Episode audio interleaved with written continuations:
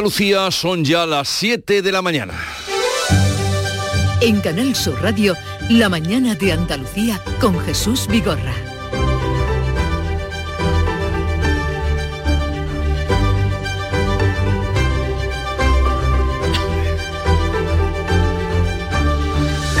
Buenos días queridos oyentes, es miércoles 21 de diciembre y seguimos a vueltas con el Tribunal Constitucional y el Poder Judicial. El Gobierno registrará mañana con toda probabilidad una proposición de ley con el contenido de las enmiendas que ha paralizado el Tribunal Constitucional y que afectan a su propia renovación. Será por la vía de urgencia, por lo que mañana el Pleno aprobará definitivamente la supresión del delito de sedición y el delito que rebaja la malversación. Pedro Sánchez avanzaba que acata la resolución del Tribunal Constitucional, pero que buscaría una vía para salvar el escollo.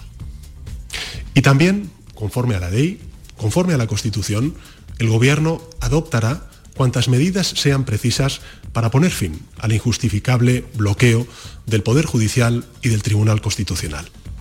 Pedro Sánchez que responderá esta mañana en la sesión de control en el Congreso y por la tarde tendrá un cara a cara en el Senado con Feijó, quien ha pedido a Sánchez que renuncie a su reforma unilateral del Código Penal que tipifique el referéndum ilegal, que mantenga el delito de sedición y que mantenga las penas por malversación. Y le pido una reforma legal para que los jueces elijan a los jueces.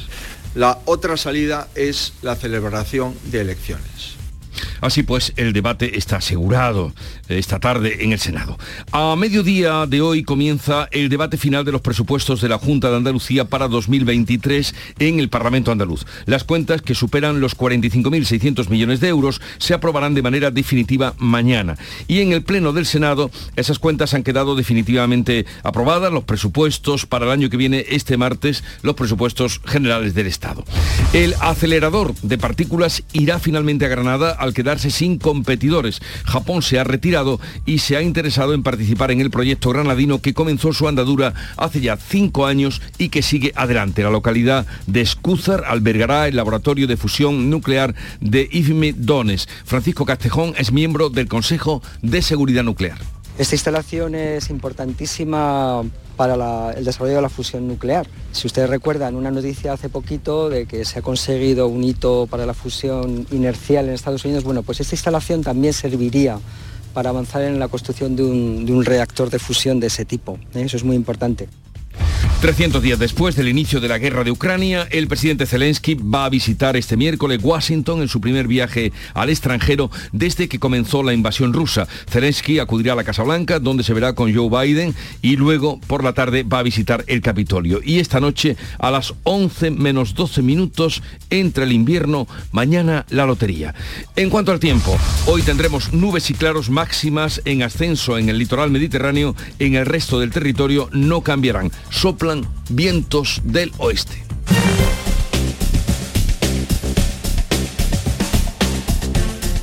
Y a esta hora vamos a conocer cómo está la situación en las carreteras de Andalucía. Desde la DGT nos informa Patricia Arriaga. Buenos días. Muy buenos días. Pues arranca esta jornada de miércoles y a esta hora van a encontrar tráfico lento con paradas intermitentes en Sevilla, en la ronda SE30, en la zona de la esclusa, hacia el puente del Centenario. En el resto de vías, tráfico en aumento, pero de momento sin retenciones. Eso sí, mucha precaución. Esta jornada arranca con bancos de niebla, así que moderen la velocidad.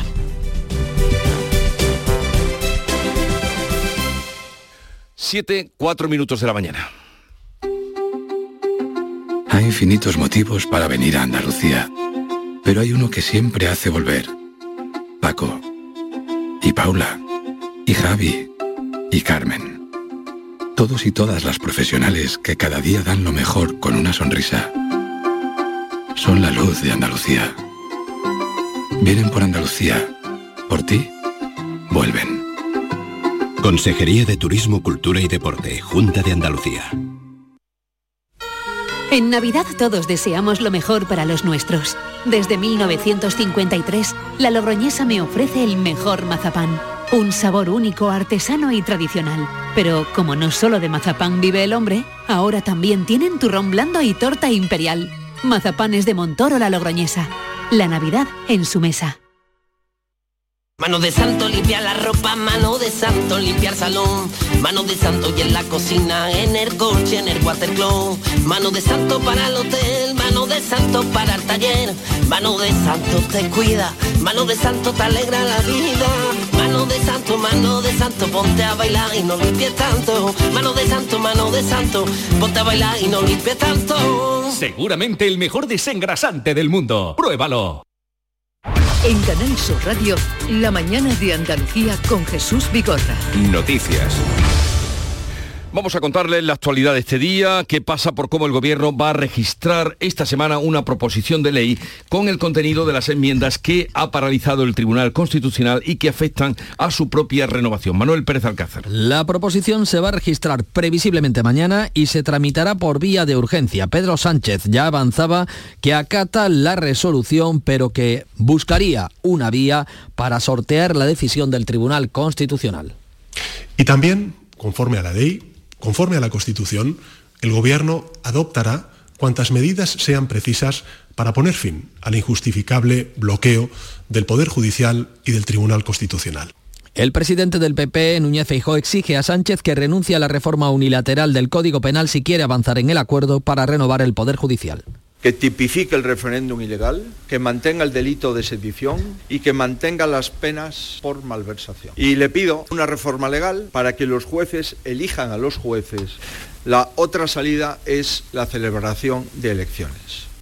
El Senado ha desgajado de la proposición de ley de la reforma del Código Penal las dos enmiendas vetadas por el Tribunal Constitucional, por lo que mañana el Pleno aprobará definitivamente la supresión del delito de sedición y la rebaja del de malversación. El presidente de la Junta, Juanma Moreno, ha criticado que el Gobierno no ha hecho bien las cosas, que, que le ha faltado tiempo, transparencia y consenso. Moreno, en Onda Cero. Desde el punto de vista estético y desde el punto de vista ético, el señor Sánchez no cumple ni las más mínimas garantías en términos de, lo que tiene que ser un presidente del gobierno. Y eso es inasumible ahora mismo para, para, Alberto Núñez Feijóo, para el Partido Popular y para millones de españoles. Pedro Sánchez responde esta mañana en sesión de control en el Congreso por la tarde, tendrá cara a cara con Feijóo en el Senado.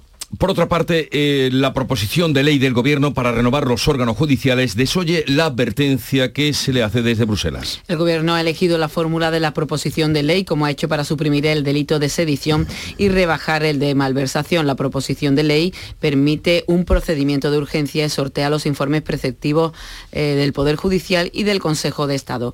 Con esta vía, el Ejecutivo ignora la advertencia de la Comisión Europea. Cristian Wigard, portavoz comunitario de Justicia, respalda al Constitucional y pide que las reformas importantes respeten las consultas previas. Uh, Seguimos la situación de España um, muy de cerca. Estamos al tanto de la decisión del Tribunal Constitucional. No comentamos las decisiones um, judiciales, pero esperamos que todas las partes actúen acorde a las reglas y procedimientos nacionales.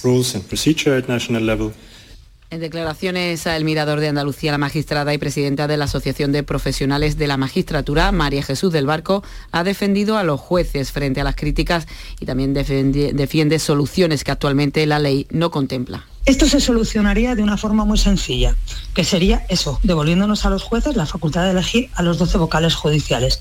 Y con respecto al Tribunal Constitucional, pues sería muy fácil también porque la idea es que quienes vayan al Tribunal Constitucional sean juristas de reconocido prestigio.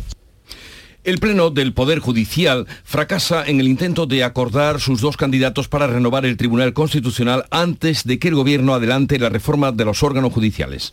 Los vetos cruzados entre conservadores y progresistas han impedido un acuerdo sobre los dos candidatos que deben acompañar a los del Gobierno en la renovación del Tribunal Constitucional. Los conservadores han propuesto a César Tolosa y Pablo Lucas, los progresistas a José Manuel Vandrés. Ningún candidato ha logrado 11 de 18 votos de 18 votos necesarios, una mayoría cualificada que el Ejecutivo pretende rebajar en su reforma. Y por otra parte, hoy comienza en el Parlamento de Andalucía el debate final de los presupuestos de la Junta para el año que viene, 2023. Son estas las primeras cuentas del nuevo gobierno de Juanma Moreno que cuentan con la mayoría absoluta del Partido Popular. A las 10 de la mañana se ha convocado una reunión de la mesa para abordar el asunto de las enmiendas parciales de PSOE y de Por Andalucía que registraron fuera de plazo. El pleno comenzará a mediodía. Las cuentas eh, que superan los 45.600 millones de euros se aprobarán de manera definitiva mañana. En el pleno del Senado por otro lado, ha quedado definitivamente aprobado el presupuesto general del Estado para 2023. Hoy estaremos atentos al barómetro del CIS que va a salir, que publica su encuesta en diciembre elaborada en plena polémica por la supresión del delito de sedición y la reforma de, de malversación. A un año justo de la fecha tope para las próximas elecciones generales, el barómetro va a reflejar el impacto que ha podido tener en la opinión pública la reforma del Código Penal favorable a los encausados por el proceso independentista.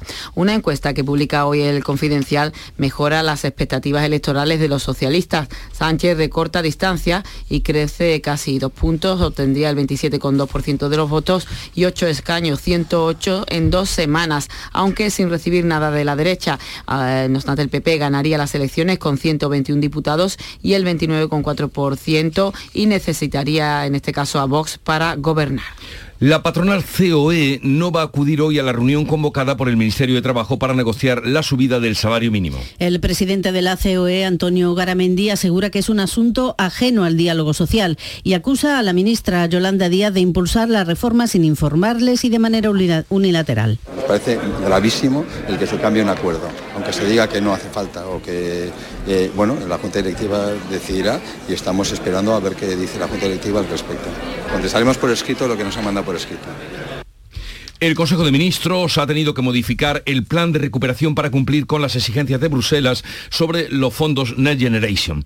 Negocia más tiempo para las reformas acordadas para recibir esos fondos. El Consejo de Ministros ha presentado el proyecto de adenda al plan que se enviará en próximas fechas a la Comisión Europea y que incluye inversiones y reformas adicionales para la movilización del total de las transferencias y préstamos asignados a España dentro de los Next Generation, que están además atascados. La vicepresidenta Nadia Calviño explica que la mayor parte se va a destinar a reforzar los 11 proyectos estratégicos para la recuperación y transformación económica, los PERTE. El proyecto de adenda que hoy presentamos movilizará el total de los 160.000 millones de euros asignados a España, al añadir a lo que ya se aprobó en julio de 2021 más de 94.300 millones de euros en transferencias y préstamos. Por un lado, las transferencias adicionales de 7.700 millones de euros irán destinadas a reforzar los PERTES con más impacto sobre nuestra eh, industria y nuestra autonomía estratégica. Por otro lado, el Banco de España ha recortado al 1,3% el crecimiento del Producto Interior Bruto, una décima menos de lo que tenía previsto. Apunta a un duro inicio de 2023 con inflación elevada, subida de tipos y escasa confianza, aunque no espera que entremos en recesión. La Junta reclama la retirada inmediata de una campaña avalada por el Ministerio de Derechos Sociales de Unidas Podemos que acusa a la agricultura española de explotación laboral. La campaña Justicia Alimentaria avalada por el Ministerio de Ione Belarra asegura que el ingrediente secreto en la alimentación española es la explotación laboral en el campo. La consejera de Agricultura Carmen Crespo ha pedido la retirada inmediata de lo que considera un ataque frontal a la agricultura andaluza. Le pedimos de una vez por todas, después de muchas campañas de ataque institucionales desde el propio Gobierno de España, liderazgo al ministro Plana para ponerse al frente de una campaña difamatoria que este ministerio está lanzando con su apoyo de uno de los sectores más pujantes de la economía española, que es la agricultura. Y realmente que se retire inmediatamente esta campaña que es perjudicial para los trabajadores del campo. Esa campaña lleva como iconografía una alegoría a Sísifo con un peñasco en lo alto que es más grande casi que la persona y debajo pone la explotación laboral, dos puntos, es el ingrediente secreto de la alimentación y luego explota, explota, Mespro. Granada se queda sin competidores para acoger el acelerador de partículas. Japón se ha retirado y se ha interesado en participar en el proyecto del municipio granadino que se instalará en Escúzar. El proyecto ELIPMIF Dones, un laboratorio de fusión nuclear que comenzó hace cinco años, sigue adelante ya sin competidores. Va a impulsar la energía del futuro, como explica el consejero del Consejo de Seguridad Nuclear, Francisco Castejón. Esta instalación es importantísima para el desarrollo de la fusión nuclear. Si ustedes recuerdan una noticia hace poquito de que se ha conseguido un hito para la fusión inercial en Estados Unidos, bueno, pues esta instalación también serviría para avanzar en la construcción de un, reactor de fusión de ese tipo. ¿eh? Eso es muy importante. El Consejo de Gobierno aprueba un aumento de hasta el 45% de la renta mínima de inserción de Andalucía y una oferta de 1.843 plazas de empleo público para el año 2023. La subida de la renta mínima pretende compensar la subida de los precios y equipararla al ingreso mínimo vital del Estado. Las ayudas suben de 451 a 533 euros por persona. Se añade un 30% por cada miembro de la familia y un 22% para las monoparentales y para la discapacidad el Consejo de Gobierno también ha aprobado una oferta de 1.843 plazas de empleo público. Además, cerca de 400 docentes de refuerzo se van a incorporar en enero para atender a los alumnos más vulnerables. La Junta abre desde este miércoles la vacunación libre sin límites de edades, tanto para la gripe como para la cuarta dosis de la COVID. Se podrá pedir cita para la vacunación de gripe para los menores de 60 años, así como para la vacunación de la segunda dosis de recuerdo de COVID para los menores también de 65 años. La incidencia de la gripe en Andalucía es ya superior a la del COVID y ocurre por primera vez desde el inicio de la pandemia. Lo dice Catalina García, consejera de Salud. En la actualidad, el virus de la gripe está desplazando al virus del COVID. Por primera vez está pasando, igual que los eh, dos años anteriores era al revés. El COVID desplazó a la gripe, ahora es la gripe la que está desplazando. Y ha sido archivada la causa de la venta de test COVID al Servicio Andaluz de Salud por la que fue detenido el empresario Manuel García Gallardo en el mes de febrero. Los test sencillamente no pasaron las pruebas técnicas y fueron descartados por el SAS. García Gallardo fue acusado de un delito de cohecho y quedó en libertad con cargos. Ahora la justicia ha cerrado el caso por el que ni siquiera ha tenido que prestar declaración. Le contábamos hace un momento cómo la Junta, a través de su consejera de Agricultura, Carmen Crespo, ha explotado, sí, contra esa campaña eh, y ha pedido la retirada inmediata de una campaña avalada por el Ministerio de Derechos Sociales de Unidas Podemos sobre la explotación laboral, que dice que es el ingrediente secreto de la alimentación. Vamos a saludar en este punto a Pedro Marín, que es gerente de Freshuelva. Señor Marín, buenos días. Hola, buenos días, ¿qué tal? ¿Conoce usted la campaña que habla de que la explotación laboral es el ingrediente secreto de la alimentación? Pues sí, lamentablemente tenemos conocimiento de ella desde el pasado, desde el pasado viernes. Y bueno, ¿qué le voy a decir? Una, una más ¿no? de, este gobierno contra, contra todo, contra lo que son los sectores primarios, lo que son los sectores ganaderos, y le, se puede imaginar usted la total indignación que está causando esto. Le hablo desde el punto de vista de Interfresa, desde la Interprofesional de los Frutos Rojos de Andalucía, pues, pues lo que ha supuesto esto para nuestros agricultores, para nuestros productores y comercializadores. Una total indignación sea por dolo o por desconocimiento, es inadmisible y más pagado con nuestros impuestos. Lo que estamos soportando también hemos pagado o estamos o vamos a pagar esta campaña, este nuevo invento de, este gobierno. Eh, ¿Cómo les ha llegado a ustedes esta, esta campaña y esta imagen tan eh, brutal que es eh, la piedra que aplasta al trabajador?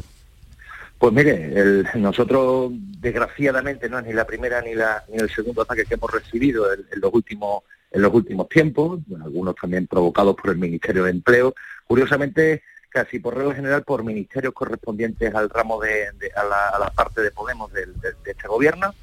Y bueno pues en los permanentes seguimientos que estamos porque no estamos con la guardia en alto pues el pasado jueves tuvimos conocimiento del contenido de esta de esta barbaridad no desde el minuto uno hemos estado en contacto y tengo que agradecer públicamente ¿eh? a, la, a la Consejería de Agricultura y a, la consejera doña Carmen Crespo el, apoyo incondicional que nos ha brindado, porque esto es una absoluta majadería. Es que no mm. existen términos suficientemente gruesos como para calificar esta, esta barbaridad. Bueno, gracias señor Pedro Marín, gerente de Frehuelva, por estar con nosotros, donde hay muchísimos trabajadores en todo ese campo y desde luego ya lo han oído, se ven indignados por esa campaña. Gracias por estar con nosotros.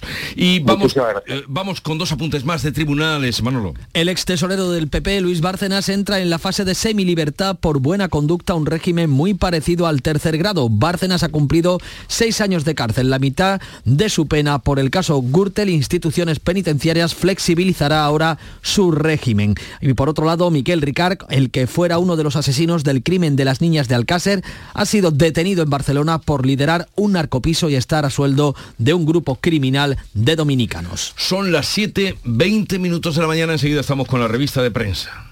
La nueva cultura no es darle me gusta al directo de tu grupo, es saltar con su temazo en un festival. La nueva cultura no es ver un estreno en el sofá de casa, sino sentarte en un teatro o un viaje de fin de semana a otra ciudad para conocer un museo que no olvidaremos. La nueva cultura se vive en persona, exactamente igual que antes, pero con más ganas aún. Disfruta la nueva cultura normal. Junta de Andalucía. Robbie Williams, el icono más internacional del pop británico, llega a Mare Nostrum Fuengirola el próximo 15 de junio. Robbie Williams, disfruta de la leyenda en directo. Entradas ya a la venta en entradas.com y en marenostrumfuengirola.com.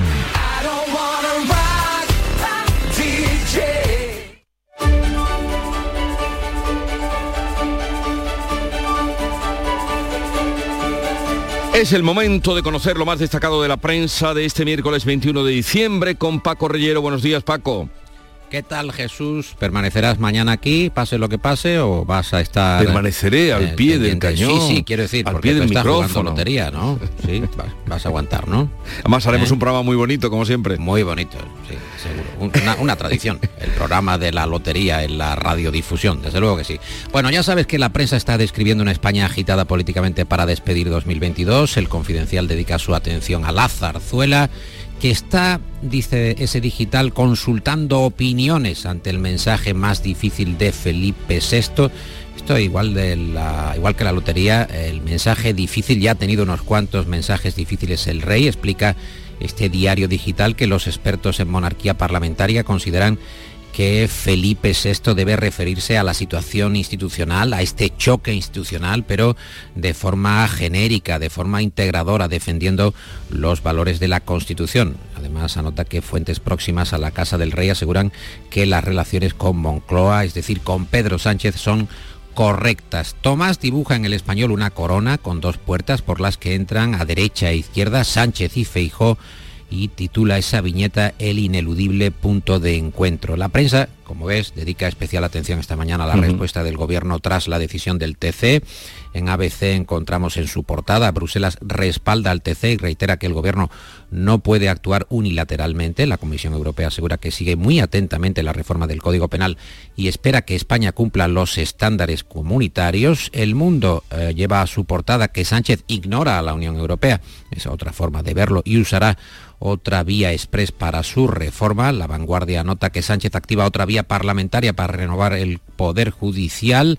El país destaca que el Congreso va a habilitar en enero eh, su funcionamiento para votar una nueva proposición de ley, que Sánchez, también dice el país, llama a la serenidad, a la calma y que Feijó pone más exigencias para eh, poder alcanzar algún tipo de pacto, algún tipo de acuerdo, mientras a veces subraya que el líder del PP reclama al gobierno que se aleje de sus socios y vuelva a la senda del constitucionalismo. La razón cuenta que el bloque conservador del Consejo General del Poder Judicial se queda a un voto de desatascar el TC y Caín, es decir, eh, la pareja de viñetistas de ese diario de La Razón, dibujan a dos independentistas catalanes y uno le dice al otro consulta el calendario para ver si hoy nos toca exigir cesiones o concesiones. Me quedo también, por último, en este primer toque a la prensa con el editorial del eh, país que se titula El Sur avanza y anota que eh, los estados meridionales, con el liderazgo de España, logran pactar un tope al precio del gas en la Unión Europea. Y el Confidencial publica un sondeo de intención de voto eh, del que nos vas a revelar algunos datos, ¿no? Sí, ese sondeo es de IMOP Insight. Eh, cuenta que el presidente del gobierno ha aprovechado la escalada de tensión en la política española y con un discurso más polarizado, en opinión del confidencial, desde la vuelta del verano, ha recuperado eh, terreno, terreno perdido a costa de Unidas Podemos. Ese sondeo anota que el PSOE tiene el 27,2% de los apoyos y alcanzaría 108 escaños, se queda a poco más de dos puntos y 13 diputados del PP de Feijó, el Partido Popular que ganaría las elecciones con el 29,4% y 121 parlamentarios. La diferencia entre ambos partidos se ha reducido a la mitad en dos semanas. Unidas Podemos, que pasa del 11,6% al 9,8% y de 32 a 24 escaños y cada vez está más lejos, según dice este digital, de los 35 representantes de hace tres años. Vox, por, eh, su parte, alcanzaría los 54 diputados. Hay más noticias. Eh, Jesús, El Mundo, por ejemplo, destaca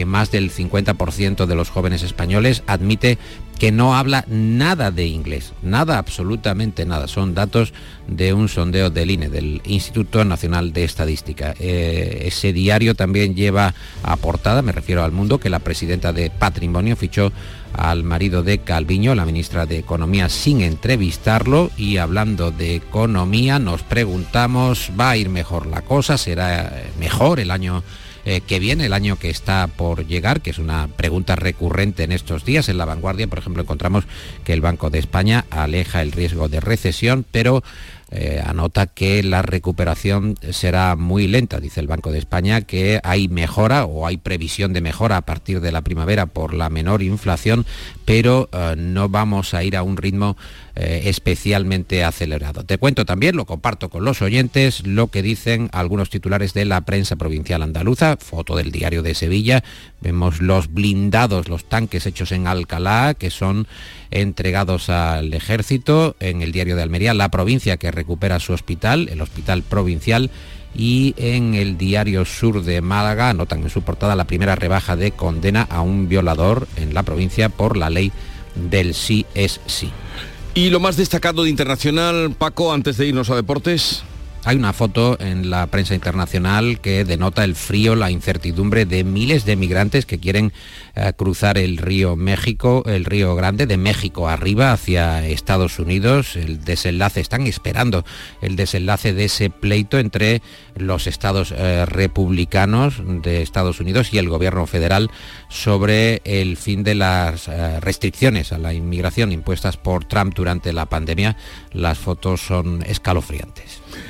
Nos vamos ahora a deportes con Antonio Camaño. Buenos días. Hola, ¿qué tal? Buenos días. La selección argentina celebró con su gente en Buenos Aires el título de la Copa del Mundo obtenido en Qatar con una caravana histórica y multitudinaria que tuvo que ser suspendida por seguridad, porque los jugadores del albiceleste finalizaron el recorrido en helicóptero, porque el autobús no podía avanzar debido a la multitud. Solo se recorrieron 14 kilómetros en cuatro horas y se habla de más de 5 millones de personas que salieron a la calle a celebrar el título. Y el punto y final se pone con la celebración argentina a este Mundial de Qatar. Nos centramos ya en la competición Copera, que regresa este miércoles para el Sevilla, enfrentándose también a otro equipo andaluz como el Juventud de Torremolinos. Se enfrentan con muchos frentes abiertos. Uno de ellos, el asunto de las lesiones, muchas bajas para San Paoli, que ha tenido que tirar de la cantera. Y otro, la salida de Isco, que está a punto de poner punto y final a la etapa del malagueño en el equipo nervionense. Buenas noticias para el Betis, porque ayer recuperó a Luis Felipe, además de la llegada ya también de William Carballo, el tercero de los internacionales en incorporarse al grupo y es que el mediocentro portugués realizó ya la primera sesión preparatoria junto con el resto de sus compañeros. Y en el Málaga, buenas noticias para Pepe Mele, porque desde hace muchísimos meses que no tiene disposición a la totalidad de la plantilla. Esta circunstancia se dio en el día de ayer y coincide con la recuperación del equipo en los futbolistas.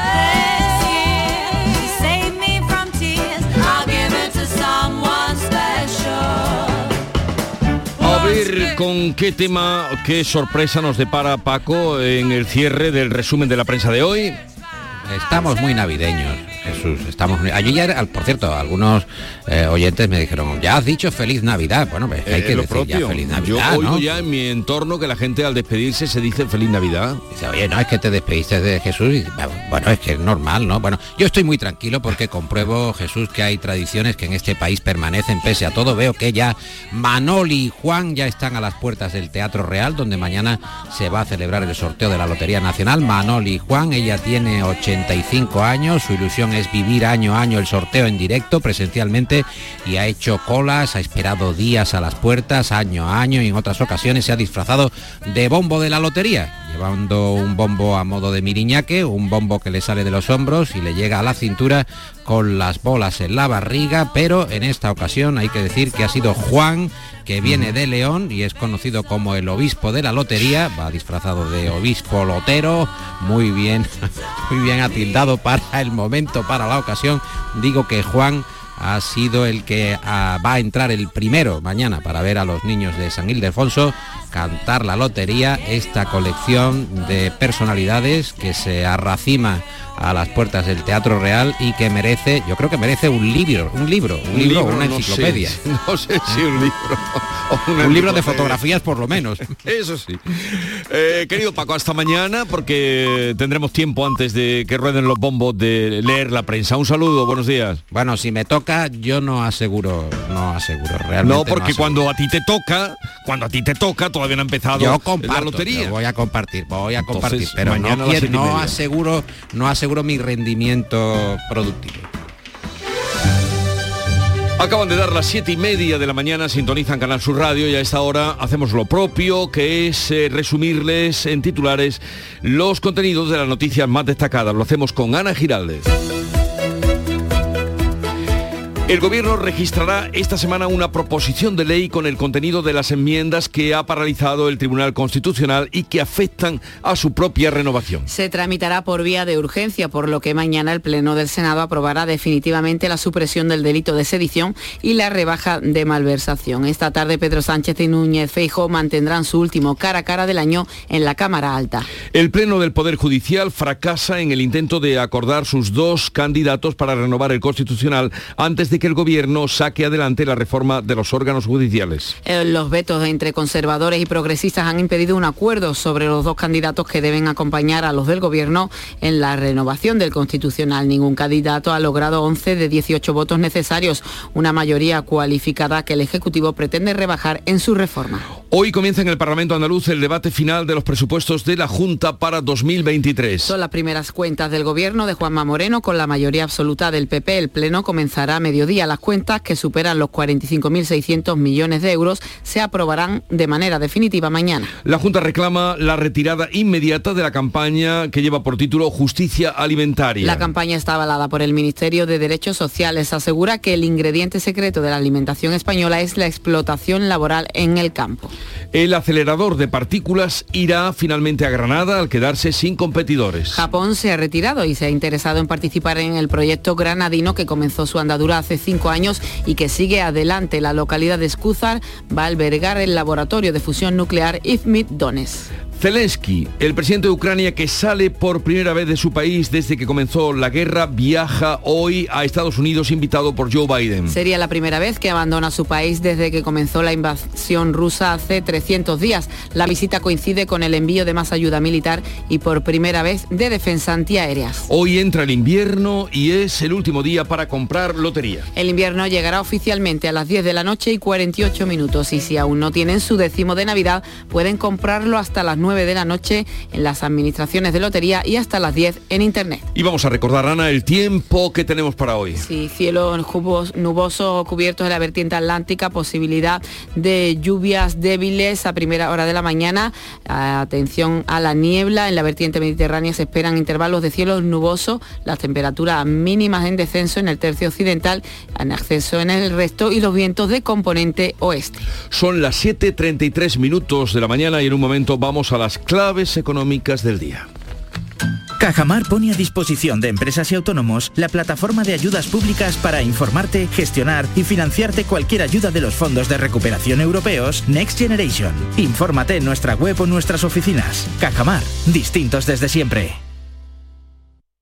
El 30 de diciembre disfruta del concierto de la Fundación Barenboim en el Auditorio Manuel de Falla, bajo la dirección del maestro Nuno Coelho y Denis Kosukin al piano. Dentro de la campaña Música por Ucrania, este concierto recoge fondos para los refugiados de la guerra. El repertorio incluye el preludio de Tristana y Solda de Wagner, el concierto para piano número 2 de Rashmaninov y cuadros de una exposición de Mussorgsky. Entradas ya a la venta. Descuentos del 15% para menores de 30 años, mayores de 65 y personas desempleadas. Esta Navidad regala música. Junta de Andalucía. Montepío, ¿en qué podemos ayudarle? Quería saber si mi seguro de salud tiene cobertura fuera de Andalucía. Claro que sí, en toda España. Y si viaja al extranjero, cuenta con asistencia en caso de urgencia. Con la garantía de Adeslas, entidad reaseguradora de los productos de salud de Montepío. Visite montepíoconductores.com. Montepío, lo tiene cubierto. Las claves económicas con Paco Bocero. Paco, buenos días. Buenos días, Jesús. Buenos ¿qué días, tal? Paco. Bien, bien, bien. Oye, llegamos a miércoles y vamos con los protagonistas del año. Ayer nos hablabas de la inflación y qué tema has elegido hoy.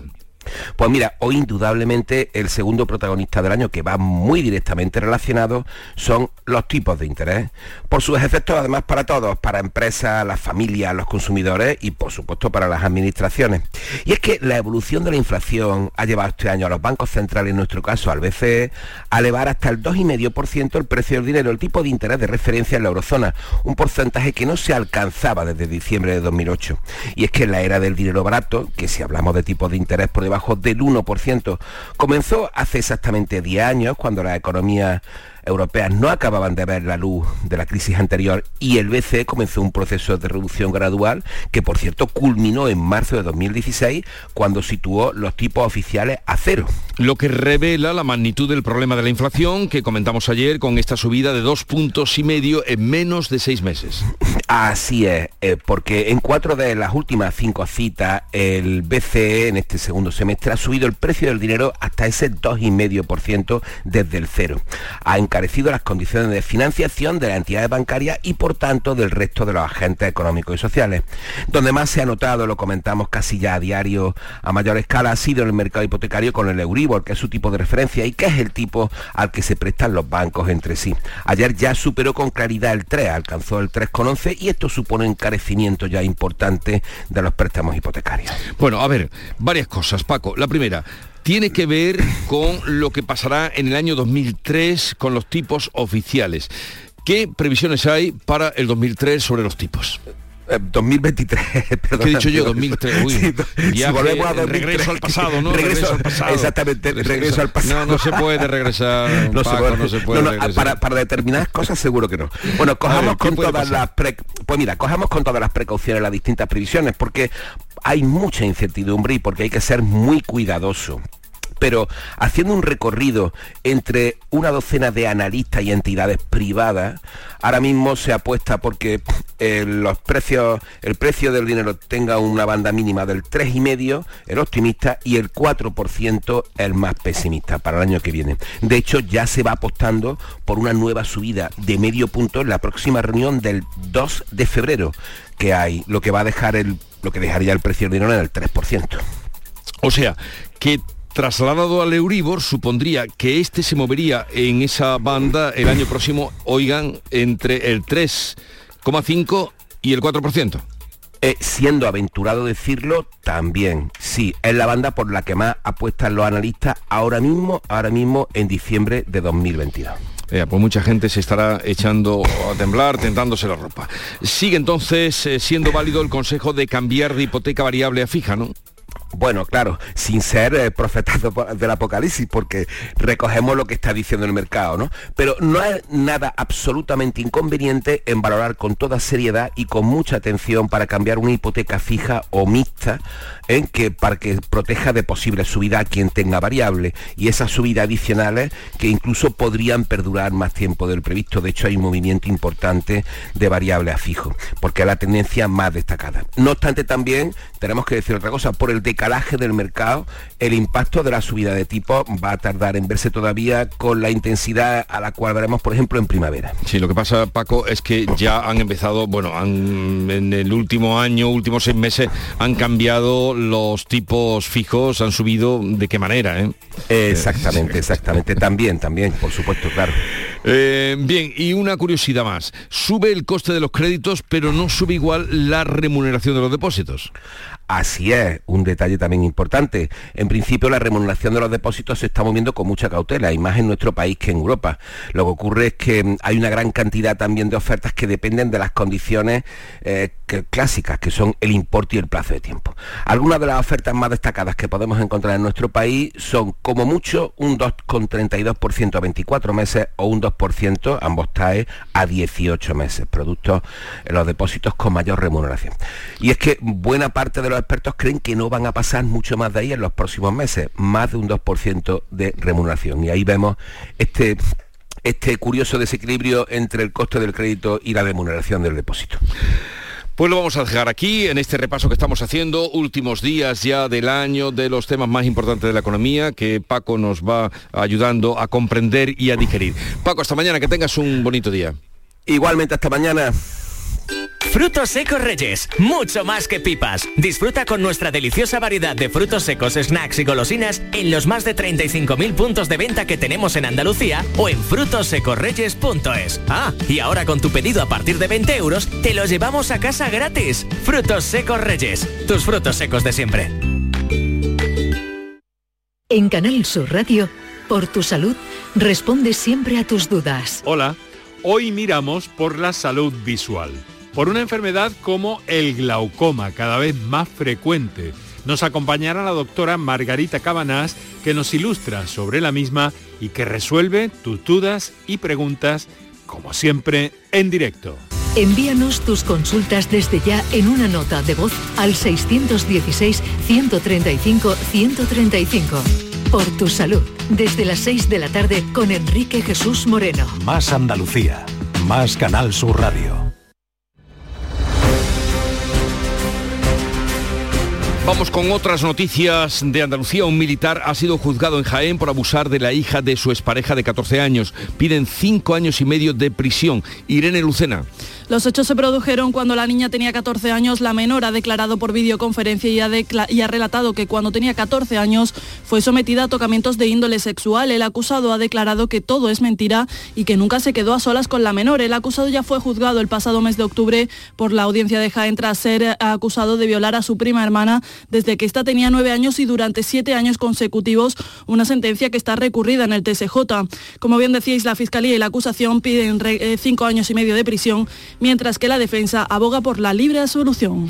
La Guardia Civil ha retirado de la venta más de 14.000 petardos y bengalas en 69 establecimientos de la provincia de Cádiz. La operación forma parte de la campaña de inspección en locales susceptibles de vender estos artefactos pirotécnicos de manera ilegal en Navidad. Salud, Botaro. Se han interpuesto más de una treintena de actas por infracciones administrativas. La portavoz de la Guardia Civil, Olga García, insiste en que el objetivo es evitar accidentes como ha ocurrido en años anteriores. Y especialmente para proteger a los menores.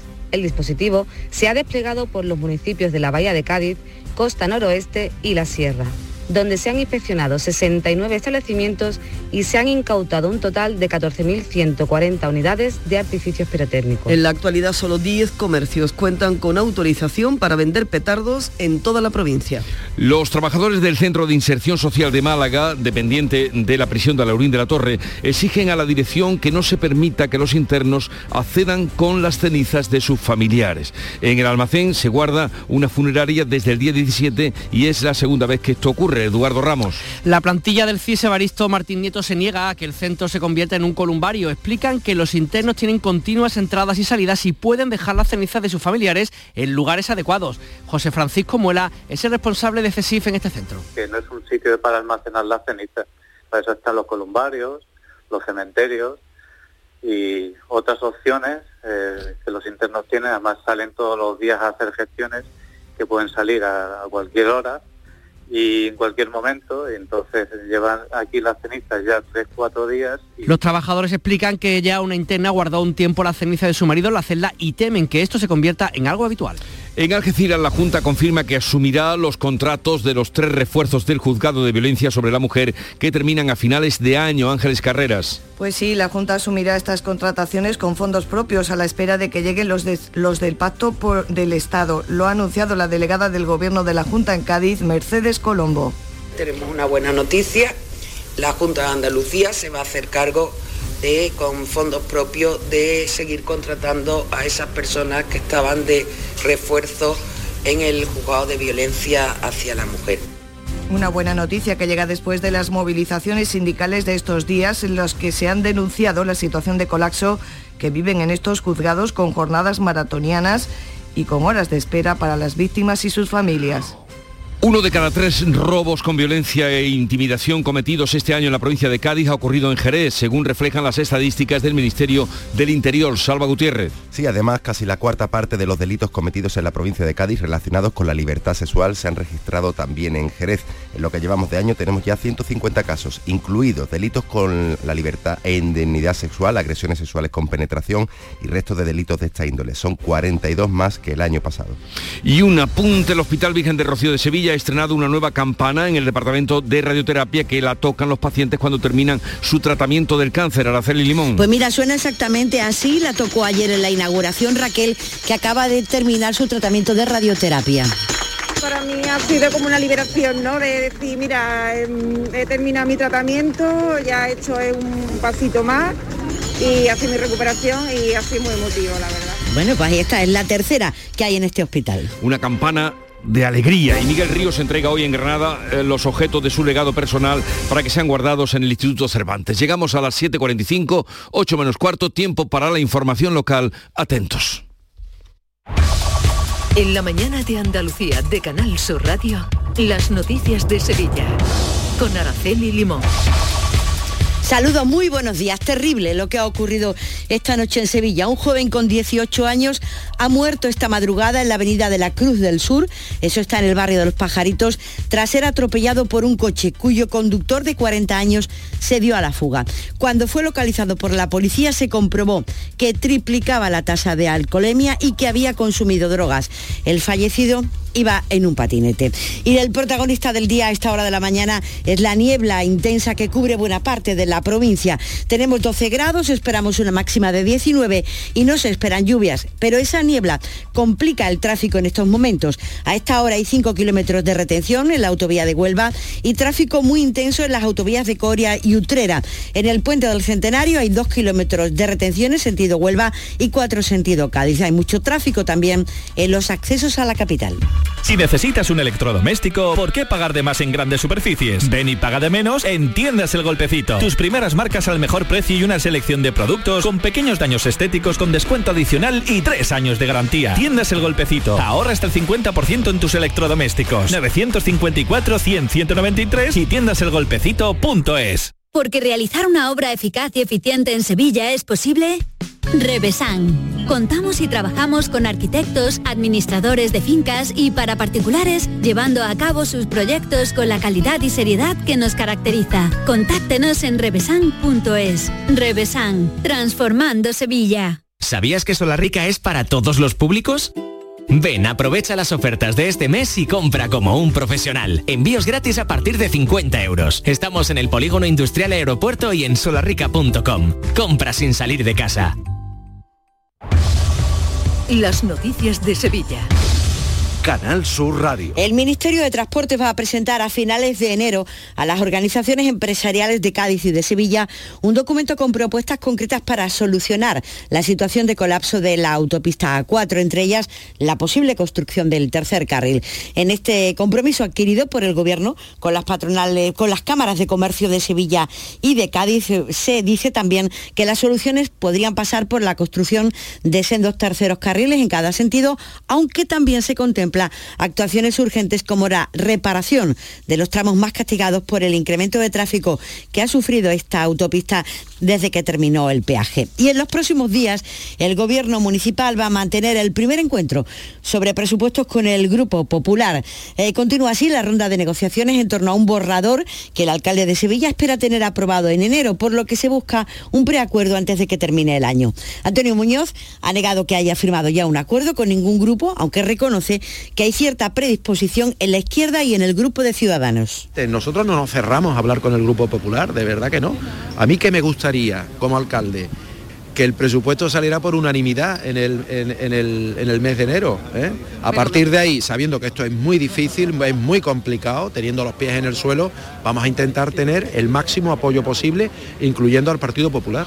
Ya se han reunido por primera vez con Ciudadanos. El portavoz Miguel Ángel Aumesquet ha presentado los 40 puntos eh, que presentó hace unos días oficialmente a los medios de comunicación. Ha constatado que hay cercanía en algunos asuntos, pero que hay que seguir negociando en otros. Por eso emplaza al alcalde a mantener un segundo encuentro esta misma semana, porque dice no hay tiempo que perder. No podemos dilatar esta negociación durante mucho tiempo más. Los plazos son importantes para nosotros, los plazos apremian y es importante que en el menor tiempo posible veamos si es posible alcanzar un acuerdo siempre y cuando sea beneficioso para los ciudadanos. Y en la planta de Santa Bárbara, en Alcalá de Guadaira, se han entregado al ejército los primeros siete vehículos de combate blindados de ocho, ruedas, de ocho ruedas, los llamados Dragón. En Sevilla se han fabricado estas primeras unidades, el resto más de 300 se harán en Asturias. Para el jefe del Estado Mayor del Ejército de Tierra, el, el vehículo Dragón se convierte en el vehículo insignia del Ejército español. Va a ser la columna vertebral de esa fuerza 2035 esa fuerza tecnológicamente avanzada, apta para combatir en cualquier tipo de escenario. Son las 7 y 49 minutos de la mañana. No te preguntes qué puede hacer la inspiración por ti. Pregúntate qué puedes hacer tú para encontrar un hueco en tu agenda y venir a descubrir el nuevo Kia Sportage. En versión de combustión, híbrida o híbrida enchufable. Luego, con él, ya saldrás a buscar la inspiración. Y durante este mes llévate tres años de mantenimiento gratis. Solo en la red Kia de Sevilla. Sí, sí. Tu cuñado. Ese que te cae tan bien se acaba de comprar el coche que tanto te gustaba y que le enseñaste en driveris.es. Y tú de compras navideñas. Solo en diciembre, en Driveris, tienes 100 coches a precio de liquidación, con descuentos de hasta 8.000 euros, con la misma garantía y calidad de siempre. Date prisa, hay muchos cuñados sueltos. Driveris, vehículos de ocasión de verdad. Empieza el 2023 disfrutando de los nuevos espectáculos programados en Auditorio Nissan Cartuja. No te pierdas este mes a Alex O'Doherty con Imbécil, Luis Piedraita con su show Es mi palabra contra la mía o el tributo Ludovico Musical Experience de Borja Niso, entre otros. Entra en auditorionissancartuja.com y no te quedes sin tu entrada. ¿Te lo vas a perder? Las noticias de Sevilla. Canal Sur Radio. El seguro del ayuntamiento ha depositado 5,1 millones de euros de fianza por la veterinaria municipal por el caso Magrubis. Es por un supuesto delito contra la salud pública, con cuatro delitos de homicidio imprudente, siete delitos de lesiones al feto con resultado de aborto y 245 delitos de lesiones por imprudencia grave. El pago del dinero no implica el reconocimiento de la responsabilidad. Y le hablamos de construcciones de viviendas porque el ayuntamiento ha celebrado ante notario el sorteo que establece el orden de las 18.000 personas que están inscritas como demandantes de una vivienda protegida en el ayuntamiento o ante el ayuntamiento. El demandante 4.899 se ha convertido en el primero de esta lista única. Y en Sevilla las licencias de obra para la construcción de viviendas ha aumentado o han aumentado un 30% respecto al año pasado. En concreto ahora el ayuntamiento ha aprobado la licencia para edificar 108 viviendas en el sector de Palmas Altas que se suman a las 295 que ya se autorizaron hace unos meses.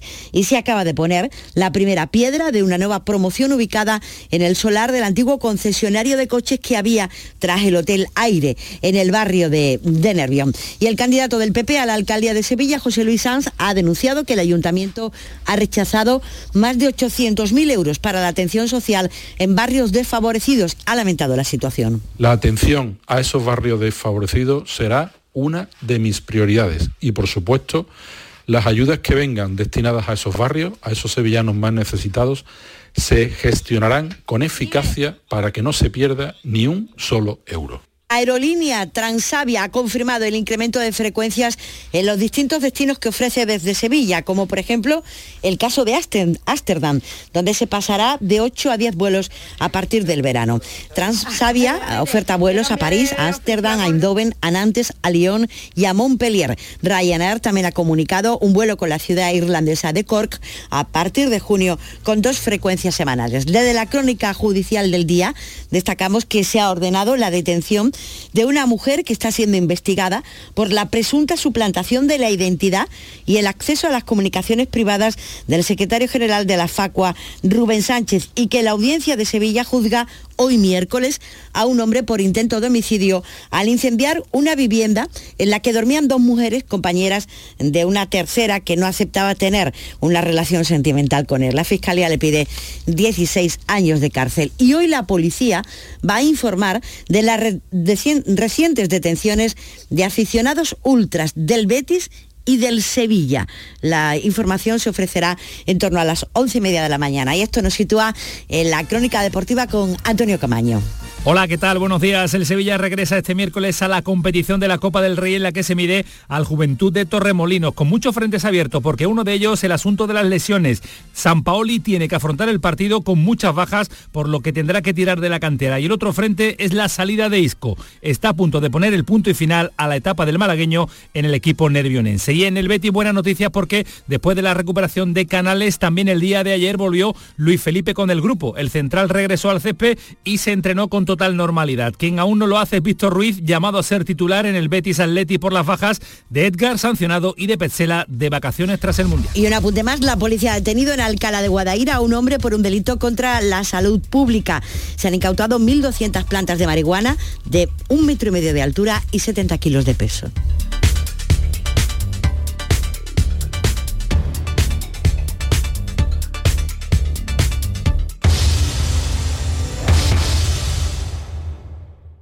Escuchas La mañana de Andalucía con Jesús Vigorra, Canal Sur Radio. Aquadeus, el agua mineral natural de Sierra Nevada, patrocinador de la Federación Andaluza de Triatlón, les ofrece la información deportiva. Hola, ¿qué tal? Buenos días. La selección argentina celebró con su gente en Buenos Aires el título de la Copa del Mundo obtenido en Qatar con una caravana histórica y multitudinaria que tuvo que ser suspendida por seguridad, porque los jugadores del albiceleste finalizaron el recorrido en helicóptero, porque el autobús no podía avanzar debido a la multitud. Solo se recorrieron 14 kilómetros en cuatro horas y se habla de más de 5 millones de personas que salieron a la calle a celebrar el título. Y el punto y final se pone con la celebración argentina a este Mundial de Qatar. Nos centramos ya en la competición Copera, que regresa este miércoles para el Sevilla, enfrentándose también a otro equipo andaluz como el Juventud de Torremolinos. Se enfrentan en tierras malagueñas con muchos frentes abiertos. Uno de ellos para el Sevilla es el asunto de las lesiones, porque San Paoli va a tener que afrontar el partido con muchas bajas, ah, por lo que tendrá que tirar lógicamente de la cantera. Además, el Sevilla e Isco Alarcón están a punto de poner punto y final a la etapa del malagueño en el equipo nervionense. San Paoli lo tiene claro, llega la competición Copera llega la Copa del Rey, pero no es prioritaria. Sí, no, es un torneo importante en España. O sea, la Copa del Rey te da te da chance de, clasificación a, torneos internacionales, pero más allá de eso nosotros tenemos que afrontar cada partido o cada partido amistoso que juegue el Sevilla de la mejor forma posible con los jugadores que tengamos. O sea, potenciar a los que tenemos, que creo que, que hoy están en mejor forma que cuando los recibimos y, y tener un funcionamiento acorde a lo que nosotros pensamos de un juego colectivo, eh, es, lo que, es lo que nos hace pensar de que, que podemos llegar a competir en este torneo y darle no prioridad, pero importancia. Y se habla también en el Sevilla de la posibilidad de incorporaciones inmediatas. La lesión de Marcao ha acelerado la llegada de un defensa central. Se habla en Inglaterra de la posibilidad de que el francés Loic Badé sea el primer fichaje de Monchi para el mercado de invierno. También la recuperación de Brian Hill, canterano del Sevilla, que no juega en el Tottenham y que puede llegar para reforzar la plantilla de San Paoli. Y en el Juventud de Torremolinos,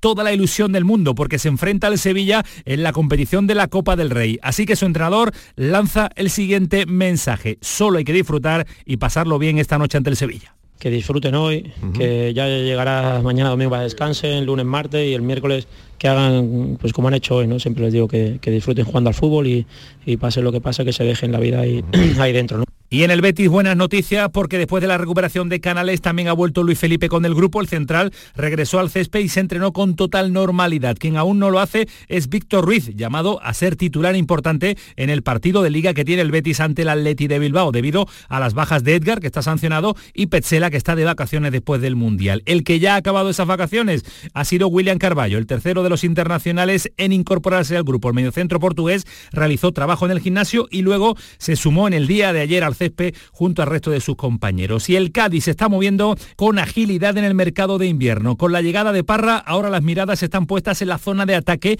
y suena en las últimas horas el nombre de Cile Larín, ariete del Brujas, que disputó el Mundial de Qatar con la selección de Canadá. El delantero acumula 118 goles como profesional y ha jugado 57 partidos con la selección de su país. Es el máximo goleador en la historia de Canadá con 25 tantos. Y más detalles porque el Granada está interesado en la cesión de Carricaburu. La Real Sociedad pretende prestar al delantero en este mercado invernal y es una de las opciones que manejan los rojiblancos para reforzar su ataque. Y el Málaga renace en el último mes, aunque el equipo acumula un desfase de puntos, despide el año con otras sensaciones y sería el octavo de la clasificación en las cinco últimas jornadas. Una situación que también cambia en la enfermería. Las recuperaciones se suceden y en el entrenamiento de ayer Pepe Mel ha podido disponer ya de todos sus profesionales de los componentes de la primera plantilla. Una grata noticia para un equipo que tiene que poner todo su empeño en darle la vuelta a la situación en el venidero año 2023. Aquadeus, ahora más cerca de ti, procedente del manantial Sierra Nevada, un agua excepcional en sabor, de mineralización débil que nace en tu región. Aquadeus Sierra Nevada es ideal para hidratar a toda la familia y no olvides tirar tu botella al contenedor amarillo. Aquadeus, fuente de vida, ahora también en Andalucía. Navidad en Andalucía. Ilusión, buenos deseos y los mejores recuerdos. Por todo lo que queda por venir con tu radio. Feliz Navidad. Canal Sur Radio. La Navidad de Andalucía.